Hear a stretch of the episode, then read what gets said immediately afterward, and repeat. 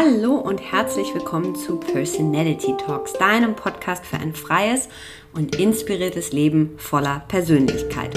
Und herzlich willkommen zu unserem neuen Format, dem Format Frag Dina. Wir haben uns die sympathische Neurowissenschaftlerin und Emotionsforscherin geschnappt und stellen ihr in einem kurzen monatlichen Format eine Frage. Die Frage passt immer zur Ausgabe unseres Magazins personalitymac.com. Und heute spreche ich mit Dina über das Thema Stress. Stress, was ist das eigentlich? Warum gibt es positiven und negativen Stress? Warum brauchen wir ihn auch ein bisschen? Aber was tun, wenn wir dauerhaft gestresst sind? Wie steigen wir da am besten wieder aus? Und was sind so ein paar wichtige Learnings im Umgang mit Stress? Viel Spaß! Herzlich willkommen, Dina Wittfurt. Hallo Simone, freut mich. Dina, wir quatschen heute über Stress. Ähm, und die erste Frage ist tatsächlich, ähm, wenn du ähm, das vielleicht einem deiner Kinder oder meinem Kind oder irgendeinem Kind erklären müsstest, äh, was ist Stress eigentlich? Äh, wie würdest du da rangehen? Ähm, ich würde es versuchen, wirklich ganz basic zu halten. Erstmal vom Körper her. Ähm, Stress ist eine körperliche Antwort auf erhöhte Anforderungen. Und diese Anforderungen können körperlicher Art sein, also zum Beispiel, wenn wir rennen oder einen Baum hochklettern oder ähm, ja, schnell gehen, schwimmen, was auch immer. Ähm, das ist Stress für den Körper. Und Stress kann aber auch durch andere Umstände entstehen. Also, dass wir zum Beispiel in einer Situationen sind, die wir für uns selbst als besonders wichtig und aufregend ähm, definieren, wie zum Beispiel ein Vorstellungsgespräch oder eine Prüfung oder Gedicht aufsagen oder so.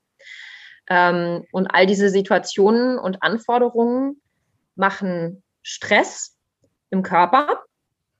Und ähm, das ist erstmal was ganz Normales und Natürliches. Und das ist auch gut, dass wir das können. Ne? Also gerade jetzt so zum Beispiel im, im körperlichen Bereich, ähm, heute vielleicht eher im Wettkampf, aber auch wenn man den Bus kriegen muss, morgens, um zur Schule zu kommen oder so, ist es schon ganz gut, dass der Körper mit Stress reagieren kann und dann eben auch mehr Ressourcen zur Verfügung stellt. Das ist sozusagen das Ziel, ist, dass da besonders viel Energie freigesetzt wird, dass die Muskeln ähm, gut durchblutet werden, dass man eben schnell reagieren kann.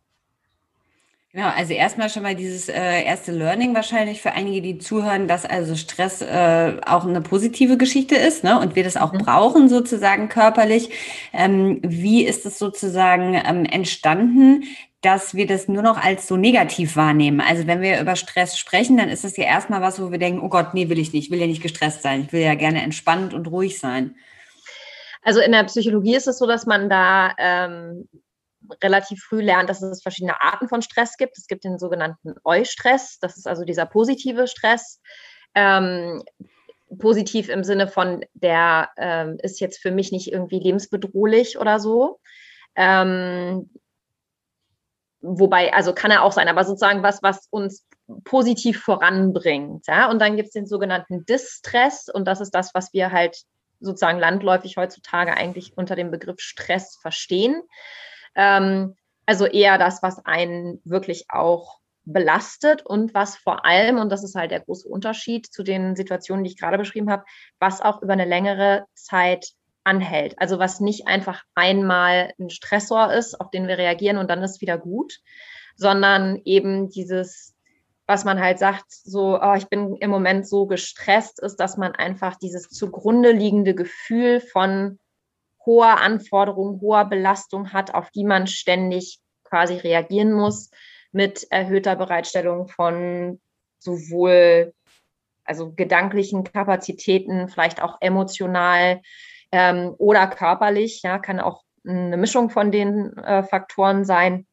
Aber das, was wir halt landläufig darunter verstehen, ist eben diese über einen längeren Zeitraum anhaltende hohe Anforderungen, die auf die wir irgendwie reagieren müssen. Und das ist eben dann auch ein Unterschied zu dem, was ich gerade beschrieben habe, was dann im Körper passiert, ähm, wenn das Stressniveau sozusagen hoch bleibt, dann passieren da andere Dinge im Körper.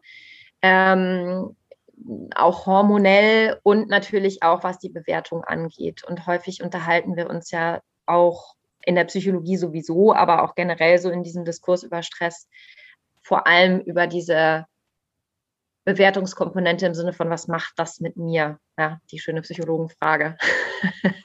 wie wie geht es mir damit? Jetzt würde man ja so, also da, es kommt ja oft zu dieses Beispiel mit dem Säbelzahntiger, ne, dem man früher sozusagen einmal dann ausgesetzt war und dann reagiert man darauf sozusagen. Äh, und dann kommt ja immer dieser Vergleich, dass wir dem heute sozusagen praktisch wie dauerhaft ausgesetzt sind. Mhm. Ne? Das ist ja auch das, was du meinst. Ähm, ja. Was, was passiert, wenn das so ist? Also wenn wir dauerhaft äh, unter äh, Stress stehen, äh, beruflich, privater Natur? Was passiert im Körper, würdest du sagen, und was passiert auch mental? Also was passiert auch im. Geist? Also körperlich ist das, ähm, haben die meisten wahrscheinlich ja auch schon mal irgendwie was davon gehört. Ähm, der berühmte Cortisolspiegel, äh, der eine Rolle spielt, aber auch Adrenalin und Noradrenalin, also die ähm, Neurotransmitter, die eben für diese Aktivierung äh, zuständig sind, und das, was eben in, in diesem kurzfristigen Zeitfenster passiert, ist, dass Adrenalin, Noradrenalin hochschießen und die machen halt diese körperliche Bereitschaft, ja, diese, diese Reaktionsbereitschaft. Muskeldurchblut, also die Durchblutung wird verändert, ähm, es wird mehr Blut für die großen Muskelpartien zur Verfügung gestellt, die Pupillen weiten sich, der Atem wird schneller. Ähm, wir sind quasi wirklich so fokussiert und da. Ähm, und Cortisol und Adrenalin, Noradrenalin sind im Prinzip Gegenspieler. Ähm, das heißt, irgendwann geht der Adrenalinspiegel runter und der äh, Cortisolspiegel geht hoch. Und was Adrenalin nämlich macht, ist, es braucht unheimlich viel Ressourcen. Also in dem Moment, wo du so körperlich ready sein musst, werden viel Ressourcen verbraucht. Ja, also wenn man dann irgendwie ähm, rennt oder was auch immer körperlich sich betätigt, ähm, dann pulvert sich, man, pulvert sich der Körper so ein bisschen leer und das Cortisol sorgt dann im Nachgang dafür, dass diese Ressourcen wieder aufgefüllt werden, mhm. diese Ener Energieressourcen wieder ähm, erneuert werden. Und ähm, diese, dieses Gleichgewicht, dieses Pendeln, das verschwindet mit der Zeit, wenn man permanent unter Stress ist. Dann geht sozusagen der, bleibt der Cortisolspiegel oben. Also wir sind quasi eher auf dieses Einlagern ähm, ausgerichtet, ähm, was zu negativen Folgen führen kann, ähm, gerade was so das Herz-Kreislauf-System angeht. Also das hat vielfältige Wirkungen. Das würde jetzt vielleicht auch ein bisschen den Rahmen sprengen, darauf einzugehen. Aber auf jeden Fall hat es was damit zu tun, dass diese, diese, dieser Regelkreislauf, äh, der normalerweise bei kurzfristigem Stress passiert, dass der quasi so ein bisschen ausgehebelt wird und sich verschiebt und eben nicht mehr so gut funktioniert, wie er eigentlich funktionieren soll. Das ist das, was sozusagen direkt auf der körperlichen Ebene passiert, mit den ganzen Folgen, die das haben kann. Und was auf der mentalen Ebene passiert, ist, ähm, dass sich auch so ein bisschen so ein, ja, wie so ein Teufelskreis äh, da ergibt, ja, dass man halt permanent diese Anforderungen empfindet, dass man dann gestresst darauf reagiert, dass man seine Ressourcen leer pumpt, dadurch noch mehr Schwierigkeiten hat, diese Herausforderungen zu bestehen. Und ne, dann beißt sich die Katze so ein bisschen den Schwanz und dann verstärkt sich dieser, dieser ähm, dieses Gefühl von Überforderung dann häufig eben noch. Ähm, und das ist dann manchmal ein bisschen schwierig, da wieder auszusteigen. Das ist etwas, was den, äh, was einen fast auch schon so ein bisschen abhängig macht. Also, dass wir, wenn wir einmal auf so einem Level sind, wo so konstanter Stress ist und der Körper sozusagen ja auch immer wieder reagiert, ähm, dass man äh, das irgendwie dann auch immer so sucht und fast schon so ein bisschen braucht, weil man merkt, dieses sozusagen sich runterfahren funktioniert eigentlich nicht mehr so richtig. Ja, das ist genau. Also das, das äh, findet definitiv auch statt. Also da spielen natürlich auch noch andere Neurotransmitter eine Rolle. Dopamin, Serotonin spielen da auch noch mit eine Rolle. Aber das ist also das ist wirklich sehr komplex, wenn man da in die Feinheiten einsteigen mhm. will. Ähm, äh, Gibt es sicherlich Ressourcen für. Das würde jetzt hier ein bisschen weit führen. Ähm, aber es ist tatsächlich so, dass man wie so eine gewisse Art von Abhängigkeit von mhm. Stress auch auf körperlicher Ebene durchaus ähm, entwickeln kann. Ähm, ja, die eben auch was mit diesem, mit dieser Dysbalance in diesem Regelkreislauf zu tun haben. Ja, mhm. dass man dann einfach wirklich dieses, ähm, diesen Kick von diesem ho von dieser hohen Anforderung braucht, damit mhm. man überhaupt noch irgendwie in die Gänge kommt, weil man mhm. eben so ähm, mhm. ausgeleiert ist, sozusagen. Mhm. Ähm, genau, und das, das kann dann wirklich zu so einer Art, ja, wie so eine Art Suchtgefühl äh, führen. Jetzt gibt es ja so, ähm, das Interessante daran ist ja, ähm, dass Menschen also sehr unterschiedlich mit Stress umgehen. Also, dass der eine sehr, sehr schnell gestresst ist, wo der andere irgendwie noch gar nicht drauf reagiert. Ähm, wie ist das, wenn wir davon ausgehen, wenn Kinder in einem sehr, ähm, sehr stressigen Umfeld, also etwas, wo immer irgendwie so, so ein Stressfaktor mit drin ist, groß werden und das so, so mit sich ziehen, wie wirkt sich das im Erwachsenenleben aus? Und haben wir da eine Möglichkeit, äh, gegenzusteuern? Ähm, also wie du schon gesagt hast, es ist individuell sehr unterschiedlich. Einmal ist es natürlich rein physiologisch unterschiedlich. Also wir sind alle irgendwie ähm, rein körperlich schon ein bisschen unterschiedlich, welche, also wie unser Neurotransmittersystem sozusagen eingestellt ist. Ja, da gibt es einfach Leute, die sind da sensitiver ähm, auf Stress als andere. Und dann kommt es natürlich auch darauf an, ähm, was wir als stressig erfahren. Also es ist einmal diese Komponente, was wir mitbringen und einmal aber auch das, was, was wir sozusagen lernen, was stressig ist oder was uns eben äh, vor Herausforderungen stellt, die wir schwer oder nicht bewältigen können. Das ist ja das, was dann, was dann eben so als Stress sich darstellt. Ähm, das ist bei Kindern natürlich so ein bisschen die Frage, also es, wenn ich dich richtig verstanden habe, geht die Frage ja nicht nur dahin, so Kinder sind im, in der Kita und da ist es halt immer laut und wuselig, ähm, sondern auch noch ein bisschen darüber hinaus, wenn da wirklich irgendwie, ja, ich sag mal, äh, angespannte familiäre Verhältnisse sind oder so. Ja, das, da gibt es ja auch Abstufungen und auch da eben wieder diese, diese Zweiklang zwischen Eustress und Distress, ja, dass eben dieses Wuselige in der Kita muss auch nicht unbedingt schlecht sein ähm, kann auch was Aktivierendes haben, während natürlich irgendwie, was weiß ich, Suchterkrankungen in der, in der direkten Familie, also bei den Eltern, wo die Eltern dann eben nicht, ähm, nicht sagen, liebevoll mit dem Kind umgehen können, ähm, das macht natürlich eine ganz andere Art von Stress. Und das hat, ähm, also das geht dann schon über Stress hinaus, das geht dann eher so in, in Richtung äh, chronische Traumatisierung, ja, die hat dann noch mal ein bisschen andere Folgen, aber grundsätzlich ist es natürlich so, dass wir ähm, in der Kindheit so ein bisschen kalibriert werden, also dass unser, unser, unsere Wahrnehmung, unser, unsere körperliche Reaktion auf unsere Umwelt in der Kindheit natürlich mitgeprägt wird. Und ähm, naja, Stress ist ja jetzt nicht nur in unserer Generation verbreitet oder der Generation unserer Kinder, sondern auch schon davor. Ne? Also unsere, uns, ich sage jetzt mal, unsere ist ja ungefähr ein Alter, so die Großelterngeneration, die dann vielleicht auch den Krieg noch mitgemacht hat und so. Mhm. Also, ne, das sind natürlich so vielfältige Faktoren, ähm, dass es da manchmal ein bisschen schwierig ist, zwischen Stress und Traumatisierung zu unterscheiden. Mhm. Ähm, von daher ja, also natürlich macht es körperlich nicht unbedingt gesund, wenn man als Kind Stress ausgesetzt ist. Es kann ähm, zu Gewichtsveränderungen führen, es kann zu Verhaltensauffälligkeiten führen, es kann zu ähm, sozialen Schwierigkeiten führen, ja, dass man einfach mit Bindungen sowohl in der Peer Group, also in der Altersklasse, der gleichen Altersklasse, mhm. als auch ähm, mit Erwachsenen einfach Schwierigkeiten hat anzuknüpfen. Aber wie gesagt, da ist so der Übergang auch ein bisschen fließend zu, mhm. wo das eben wirklich ja noch andere, andere äh, Faktoren eine Rolle spielen, wie Traumatisierung oder so.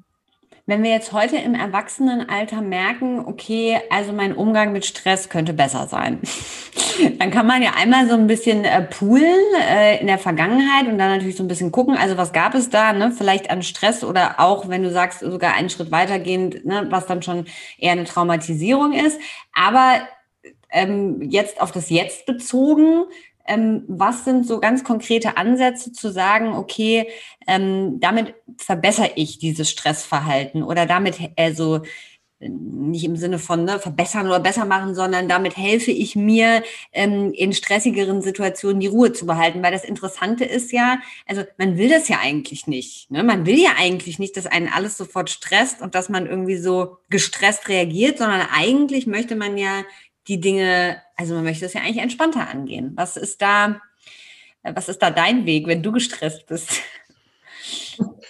Ähm, also gibt, gibt ja verschiedene Ansatzpunkte. Einmal ist natürlich die Frage, was sind so die, die Stressklassiker in meinem Leben? Ja, also die mhm. Dinge, wo ich einfach reliabel weiß, das stresst mich jedes Mal wieder. Bei mir mhm. zum Beispiel ganz großer Punkt schon seit immer, ähm, morgens früh aufstehen. Ich bin ein absoluter mhm. Nachtmensch, war ich schon als Kind, bin ich immer noch. Ähm, ich war nach 13 Jahren Schule sehr froh, dass ich nicht mehr früh aufstehen muss. Jetzt darf mhm. ich wieder mhm. früh aufstehen, weil jetzt sind meine Kinder in der Schule. Ähm, und es, ich kann also berichten, es hat sich nichts geändert. Ja, das, ist ein gutes, das ist ein gutes Beispiel, weil das ja auch nichts ist, wo man jetzt sagen kann, dann umgehe ich das und mache das einfach nicht mehr. Ne? Mhm. Genau, also ich meine, wir haben es jetzt gerade so gelöst, dass äh, ich diesen Staffelstab jetzt weitergegeben habe an meinen Mann, ähm, der das jetzt gerade die Morgenroutine mit den Kindern macht, weil der nicht, nicht ganz so ein Spätaufsteher ist wie ich. Mhm. Ähm, und das ist einfach wirklich so was, wo ich mir denke, ja, also es gibt bestimmte Stressfaktoren, die kann man ausschalten. Wenn man das kann, dann sollte man das auch tun. Und es gibt andere, mit denen muss man wirklich irgendwie versuchen umzugehen. Und mhm. ähm, auch da dieses, dieser Ansatz, den ich eigentlich versuche bei allem zu fahren, ähm, ist, wenn ich das jetzt konkret nicht ändern kann, alles drumherum zu ändern, was irgendwie geht. Also so viel Stress aus dem System zu nehmen, wie ich kann, an anderen Stellen. Also dass ich mhm. dann wirklich ähm, gucke, dass ich mir halt sonst den Terminplaner nicht so voll haue, dass ich dann, wenn ich diese Morgenroutine machen muss, danach ähm, mich nochmal hinsetze und erstmal durchatme und einen Tee trinke und in Ruhe meinen Tag plane und nicht mhm. gleich loshetze. Und mir ist klar, dass das natürlich äh, für manche Leute funktioniert und in manchen Situationen funktioniert es halt mhm. nicht, aber so gut es geht. Und dann gibt es natürlich auch diese Dinge wie, ich sag mal, ähm, so, ja, diese ganzen Verhaltensweisen, die man dann sich aneignet, um sich so ein bisschen ähm, ja, nicht abzuschießen, aber um sich halt nicht so damit zu beschäftigen, ja, wie zum Beispiel Instagram scrollen mhm. oder so ähm, oder Fernseh gucken, was ja auch okay ist, man muss sich ja auch nicht permanent mit allem auseinandersetzen. Ähm, aber was ich halt bei mir sehr stark merke und ich denke, dass wahrscheinlich viele das nachvollziehen können, ist, dass diese, diese Schnelllebigkeit dieser Medien, die man konsumiert, auch stresst. Mhm. Also mich stresst das zum Beispiel auf Instagram, diese ganzen bunten Bildchen, die sich die ganze Zeit bewegen. TikTok mache ich schon gar nicht mehr, weil da wird mir, glaube ich, schwindelig. Ähm, und auch selbst wenn ich mhm. Fernsehen gucke, wenn das irgendwas ist mit diesen schnellen Schnitten und so, das merke ich einfach für mich. Das stresst mein System auch. Also es ist einfach mhm. anstrengend, mir das anzugucken und dann halt zu sagen, bewusst, okay, ich mache jetzt mal, äh, was weiß ich, vier Wochen Pause mhm. damit und lese halt stattdessen ein Buch ähm, oder keine Ahnung, strick mir einen Schal oder weiß ich nicht. Also wirklich mhm. diese Sachen sein zu lassen, die zu denen man sonst greift, damit man das nicht so merkt, dass man gestresst mhm. ist. Aber wenn man es dann mal weglässt, merkt man, dass einen es auch gestresst hat. Mhm. Ähm, also solche, solche kleinen Dinge, die dann eben zusammengenommen über einen längeren Zeitraum aber schon eine große Wirkung entfalten können. Das mhm. finde ich immer hilfreicher als sowas wie vermeiden Sie Stress, weil das halt, wie gesagt, mhm. oft nicht geht. Also für sich selbst zu identifizieren, was sind denn eigentlich die Dinge, die mich stressen, immer wieder, was sind die davon, wo ich auch sagen kann, die kann ich getrost mal weglassen, ja. wo ich vielleicht einfach nur konsumiere, statt irgendwas anderes zu tun auch und dann so einen ähm, positiveren Umgang auch damit zu finden, tatsächlich für sich selbst. Bist du ein großer ähm, Fan auch oder ähm, empfiehlst du da auch viel in Richtung sozusagen die eigene Entspannungstechnik zu finden, also gerade auch körperlich da so ein bisschen reinzugehen? Oder? Ja, auf jeden Fall. Also ich denke, da gibt es ja verschieden, auch wieder verschiedene Ansätze. Das eine sind eben die Entspannungstechniken, wo es eben wirklich darum geht, ähm, ja, Entspannung auch wieder ein Stück weit sich zurückzuerobern und zu lernen, wenn man das, mhm. das kann man auch verlernen. Ähm, mhm. Und auf der anderen Seite eben auch dann solche Sachen wie Sport oder Wim Hof Methode, Artentechniken und so, die halt mhm. im Prinzip den Körper ja auch stressen. Mhm. Ne, also ob du jetzt ähm, eine Atemtechnik machst oder ins kalte Wasser gehst oder Sport machst, das ist ja Stress für den Körper. Mhm. Aber du hast halt da dieses, okay, du bist gestresst und danach hört es auf und dann kann das System sich ein bisschen neu kalibrieren. Mhm. Also diesen, diesen zweigleisigen Umgang zu finden, nicht einfach nur allen Stress zu vermeiden, weil das ist auch nicht gut. Mhm. Ähm, weil wenn dann doch mal irgendeine Anforderung kommt, dann weiß das, weiß der Körper damit auch nicht so genau umzugehen. Ähm, aber ja, so ein bisschen dieses, äh, welche Art von Stress tut mir gut und hilft mir und stärkt mich mhm. und welches nicht gut und was kann ich davon sein lassen oder ersetzen durch was anderes. Mhm. Okay, eigentlich klingt gar nicht so schwer, ne? Klingt gar nicht so kompliziert. es ist ja, ja, das ist ja oft so, ne, dass die Sachen nicht wirklich kompliziert ja. sind. Es scheitert halt dann am Machen. Ja, ja. Ne?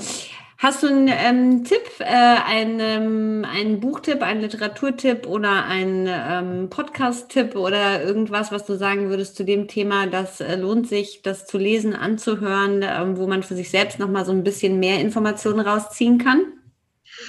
Also ähm, Podcast-Tipp würde ich in dem Fall sagen, äh, der Atemcode von äh, Matthias, von meinem Mann. Mhm. Der war auch schon war genau. auch schon bei uns in Personality Talks, genau, verlinken wir auch nochmal die Folge mit ihm und dann seinen Podcast, genau. Genau, mhm. weil er sich wirklich ganz intensiv auch mit diesem Thema auseinandersetzt, jetzt von mhm. der Seite der Atmung her, aber eben auch mit Stress, was das im Körper äh, bedeutet, wie man mhm. damit umgehen kann.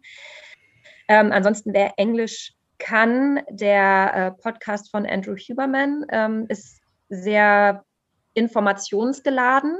Also wenn man jetzt wirklich so in diese Feinheiten reingehen will, dann wäre das was, wo man äh, sicherlich andocken kann. Ähm, ja, und ansonsten,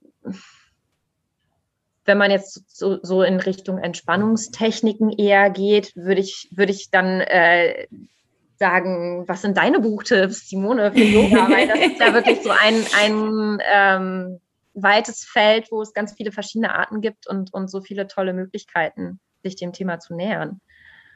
Ja, ich habe ein äh, tolles gerade auf dem Tisch liegen, was ich aber immer noch nicht ähm, immer noch nicht gelesen habe und das ist tatsächlich ein ähm, Yoga Nidra Buch, aber ich muss es äh, ich muss es googeln, weil ich den Titel nicht weiß von einer äh, tollen Autorin.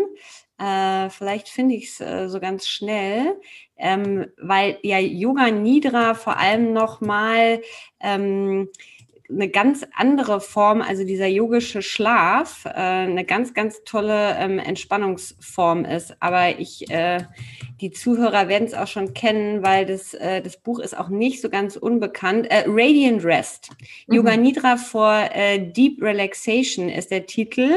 Äh, und die Autorin ist Tracy Stanley. Ich habe es leider noch nicht gelesen, aber ähm, ich glaube, das ist äh, sehr, sehr wertvoll. Und tatsächlich haben wir, das ist ganz gut, dass du das an mich zurückgespielt hast, denn ähm, tatsächlich, äh, wenn diese Folge live geht, wird auch schon die ähm, Yoga Nidra Folge äh, beziehungsweise die Yoga Nidra eingesprochene geführte Meditation mit dem äh, Erik Benewitz live sein, den wir ganz, ganz toll finden aus Hamburg. Und das ist, glaube ich, wirklich eine gute Sache, wenn man so, also das ist auch das, was ich immer mache, wenn ich einen stressigen Tag hatte und irgendwie so gar nichts mehr geht ähm, sich damit äh, tatsächlich so ein bisschen runterzufahren, weil es einfach sehr, sehr entspannt ist. Ja, ja auf jeden Fall. Und ich glaube, was mir gerade noch so einfällt, wo du das gerade gesagt hast, ist, ähm, was mir immer wahnsinnig hilft oder was bei mir zu, andersrum, was bei mir wirklich zu diesem Gefühl von Überforderung massiv beiträgt, ist, ähm, wenn ich ständig Entscheidungen treffen muss. Und als Mama ist man ja sowieso schon ständig gefragt, ne? darf ich was Süßes, darf ich Fernseh gucken, kann ich das machen ähm, und so weiter und so fort. Also man mhm. muss ja mhm. ständig irgendwelche Fragen beantworten und Entscheidungen treffen, mhm. äh, sodass man eigentlich um 7.30 Uhr schon äh, fertig ist mit den mhm. Entscheidungen für den Tag. Das heißt, was ich für mich äh, entdeckt habe in letzter Zeit ist, so viel Entscheidungsdruck wie möglich rauszunehmen. Also sowas wie zum mhm. Beispiel, ich setze mich hin und schreibe mir eine Liste, wo drauf steht, was mich entspannt. Mhm. Das heißt, in dem Moment, wo ich total gestresst bin, muss ich mich nicht noch hinsetzen und mir überlegen, was ja. war noch mal gut, sondern ich ziehe den Zettel aus der Schublade, ja. gucke ja. da drauf und sage, ich mache jetzt Yoga Nidra. Genau. Ähm, und da vielleicht auch tatsächlich diese eine Sache, weil ich ja. neige auch dazu, also ich bin auch so viel interessiert und gucke hier und gucke da, möchte das machen und dieses und man hat dieses Buch und jenes Buch und da tatsächlich dann für sich festzulegen, okay, das ist die Sache, die am besten funktioniert und es ist dann diese, weil ich glaube, ja. da kann einen ja auch schon stressen, dass man dann noch mal, also was mache ich denn jetzt? Mache ich jetzt Yoga, mache ich jetzt Meditation, gehe ich jetzt spazieren, soll ich jetzt das? Also das so ja. für sich, glaube ich, auch festzulegen. Das ist, glaube ich, auch eine, das ist ein guter Punkt. Mhm. Ja, auf jeden Fall. Ich bin da mal so ein bisschen, wenn ich da nur eine Sache draufschreibe und dann habe ich da gerade gar keine Lust drauf, dann bin ich mal so ein bisschen grantig. Deswegen so zwei. zwei. Aber du hast recht. Also je weniger Entscheidungen man treffen muss, desto besser. Und ich glaube, ja. das ist halt wirklich ein ganz, ganz großer Punkt, ist dieses, auf Englisch heißt das ja so schön Decision Fatigue, also einfach ja. die Ermüdung, die äh, entsteht durch zu viel Entscheidungen treffen. Dazu gibt es auch tatsächlich Studien, die das gezeigt haben, dass man nur eine bestimmte Anzahl von wirklich hochqualitativ hochwertigen Entscheidungen pro Tag überhaupt treffen kann. Mhm. Ähm, siehe Steve Jobs, der halt immer dieselben Klamotten anhatte, damit er sich darüber zumindest schon keine Gedanken macht. Ja, geil. Würde ich total gerne machen. Könnte ich nicht, aber finde ich nee, total genau. geil. Ja. aber das ja. Prinzip, was dahinter steht, ist eben ja. äh, diesen, diesen Noise einfach so sehr man kann zu vermindern ähm, und sich so viele Entscheidungen im Vorhinein abzunehmen, wie es irgendwie geht und, und sich gut anfühlt für einen. Ja. Sehr gut. Also treffen wir für heute die Entscheidung, uns weniger äh, negativ stressen zu lassen und einfach keine Entscheidung mehr zu treffen. genau. ah, Dina, schön war das. Ich danke dir und wir sehen uns beim nächsten Mal. Ja, ich danke dir auch. Hat mir viel Spaß gemacht und bis zum nächsten Mal. Ihr Lieben, vielen Dank fürs Zuhören, vielen Dank für eure Zeit. Wir hoffen, ihr konntet einiges mitnehmen und habt wieder einiges gelernt äh, von Dina und ihrem wunderbaren Blick auf die Dinge. Wir freuen uns, wenn ihr den Podcast abonniert auf Spotify oder iTunes. Wir freuen uns noch mehr, wenn ihr eine Bewertung da lasst. Die sind für uns tatsächlich sehr, sehr wichtig. Und wir freuen uns, wenn ihr zu der aktuellen Folge und zum Thema im Magazin nachlest, www.personalitymac.com. Meldet euch gerne auch für den Newsletter an, da gibt es immer die ganz aktuellen Informationen. Bis bald, eure Simone.